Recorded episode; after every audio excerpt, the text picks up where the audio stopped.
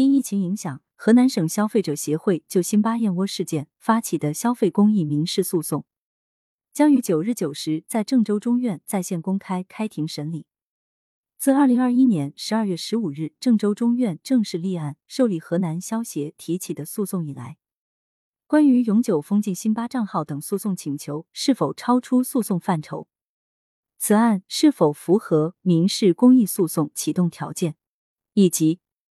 诉讼是否会影响已有的退赔进程等问题，成为三大争议话题。这也将是庭审焦点。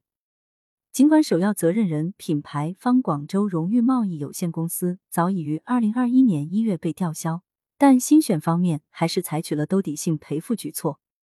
今年一月十四日，河南消协召开辛巴燕窝事件公益诉讼新闻通报会后。新选集团回应称，至二零二二年一月十四日，新选公司已向与此事件有关的消费者赔付人民币共计四千一百四十三万九千两百一十六元。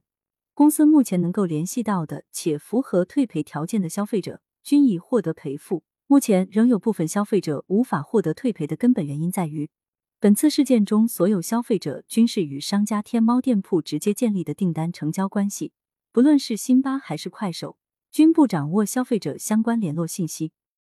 至此，在责任认定清晰、退赔有序的情况之下，河南消协提出近八千万的退赔诉求，是否会影响正在进行中的赔付进程，值得关注。